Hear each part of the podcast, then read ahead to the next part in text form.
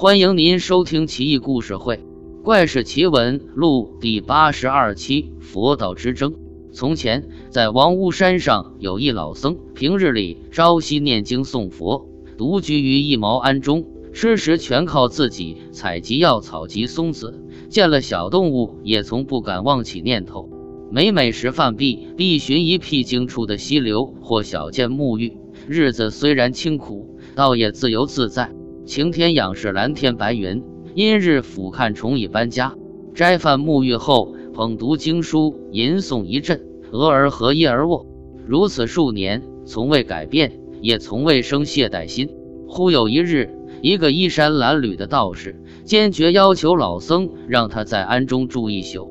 老僧性格孤僻，心中又对道士的尘世礼节厌恶不已，坚决不同意。道士比较执着，再三请求。佛道本不疏远，自盘古开天辟地至今，世间才只有佛。你乃是佛门弟子，无限是道家弟子，为何不能容我一宿，彼此敞开心扉而谈呢？老僧道：“我是佛门弟子，此言不假。但是不知道家何以能比之于佛家？”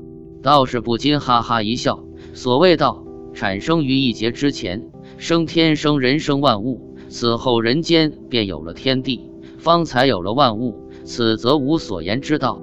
而一劫之前，世人知之之后，尊重敬仰他，而你现却不知，无可知你非人也。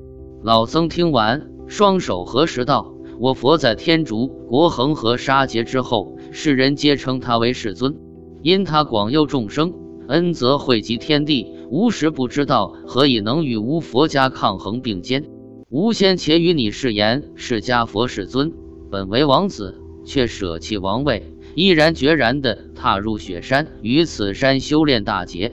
天地间我佛独尊，因而让邪魔歪道俯首低眉。而你之老君何人之子？于何处修行？可有何事迹流传于世？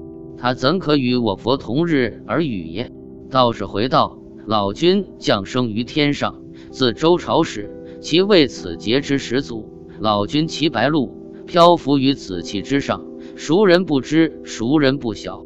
而蓬莱三岛之人士，海内十洲之奇景，境外三十六洞之神仙，天地二十四化之灵异，黄法小儿皆知，岂能以你所谓之庸俗鄙陋之见解轻视？既言佛，我问于你：你知世尊舍弃老父？抛却城池，受川西之苦，而又好强弱势，此般人物有何可值得一谈焉？佛无非乃世间一强盗耳，窃世间众人之心，与魔鬼又有何异？吾知天地人世间之物，非以你所谓之佛而生。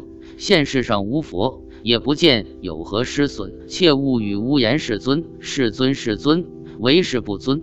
老僧色变道：世间须此人，若无。则瞬间将空门堕入阿毗地狱矣。道士气愤不已，伸手向前欲打老僧。老僧合掌闭目，置若罔闻。不久，一负心者从此路过，见两人，好奇心顿起，上前一问，才知乃是老僧和道士争佛和道的优劣，就撸起袖子呵斥道：“你两人皆为父精母血所化，却不奉养父母。”皆居于帝王之土地间，然却不俯首称臣，不耕却食人间果实，不知但依人间之福，在人间苟且偷生，便也作罢，却要为佛道争优劣，修得再居无山，扰无清宁。负心人一把火烧光了茅庵，携砍柴刀砍两人，老僧窜入地中，化为一铁铮，而道士见老僧已化，遂化为一龟背骨。负心人才知其皆为怪。唐朝时期一直是道士如并存的。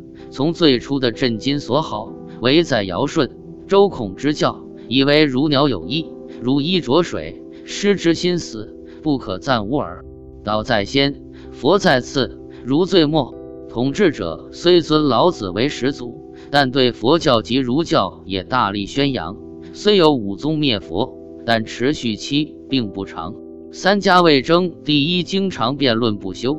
这种现象持续至后世，在《西游记》和《封神演义》中多有体现。时代不同，三家你方唱罢我登场。本文中的佛道之争很有意思，而结尾砍柴人的话又颇有些儒家思想。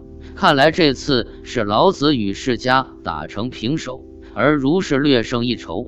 这种题材在唐朝较多，多为世老之战，如此插入第三者的评议还是比较少的。